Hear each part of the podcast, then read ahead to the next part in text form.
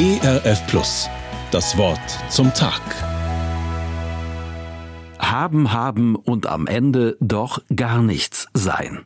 Jesus berichtet von einem reichen Kornbauern. Seine Speicher sind bis zum Bersten gefüllt. Alles meins, mir kann keiner was. So denkt er. Irrtum, sagt Jesus. Noch in der gleichen Nacht wird man deine Seele holen. Dieser Mann ist im Grunde bettelarm. Nicht reich bei Gott, nennt Jesus das. Ihm gegenüber steht Jakob, einer der Stammväter des Volkes Israel aus dem Alten Testament.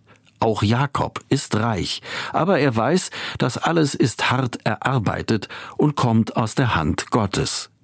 Und so fasst er einen Entschluss. Das erste Buch Mose berichtet, Jakob gelobte Gott, von allem, was du mir gibst, will ich dir den Zehnten geben.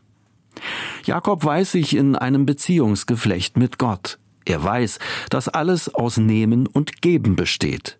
Und so erfüllt ihn eine große Dankbarkeit. Aus freiem Herzen kann er zurückgeben, was er empfangen hat. Jakobs Zehnter.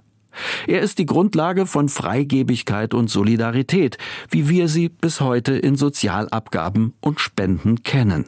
Sie gehen zurück auf Jakob, der, so wie Jesus sagen würde, frei und reich ist in Gott. Das Wort zum Tag.